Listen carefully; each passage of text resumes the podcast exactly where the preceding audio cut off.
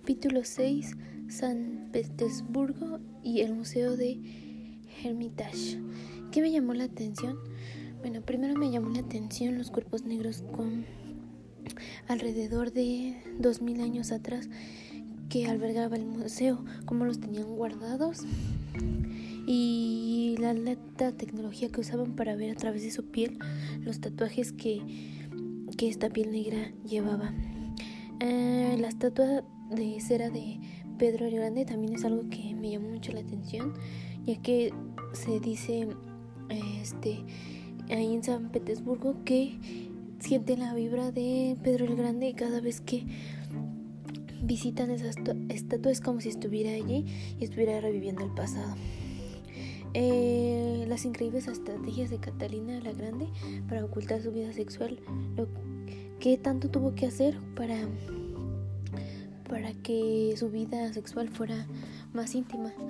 Eh, hasta un mecanismo de, pues en ese tiempo, este, de alta calidad. Y pues no sufriría escándalos.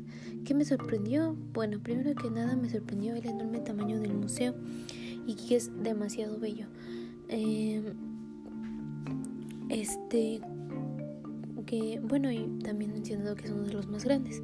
El cuerpo negro encontrado hace 2000 años que, que solo era posible ver sus tatuajes con una luz roja, que con la tecnología avanzada que tenía este museo, este, eh, como también pudieron descifrar que se trataba de una mujer asiática, mm, la colección extravagante y cruel de Pedro el Grande este me llamó este me sorprendió mucho la, los, los bebés en vitrinas que tenían malformaciones. Jamás había visto alguna malformación así.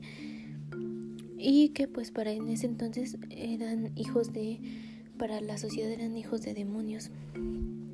Pero para él para Pedro Grande solo era era cosa de la naturaleza y eso quería hacer entender a la sociedad ¿Qué no me gustó? En realidad me gustó todo este capítulo, se me hizo muy interesante, así que yo creo que me agradó bastante y no hubo cosas que, que no me gustaran, excepto lo de siempre, que me gustaría que durara más y que expresaran más, este, que hubiera más información de cada capítulo. Luego me dejan mucho en suspenso. ¿Qué nuevos conocimientos luego recordar? Pues eso, que el Museo de San Petersburgo es uno de los más grandes del mundo. Este, eh, la, alta tecnología que hoy en día cuentan los museos y todavía sigue progresando eso.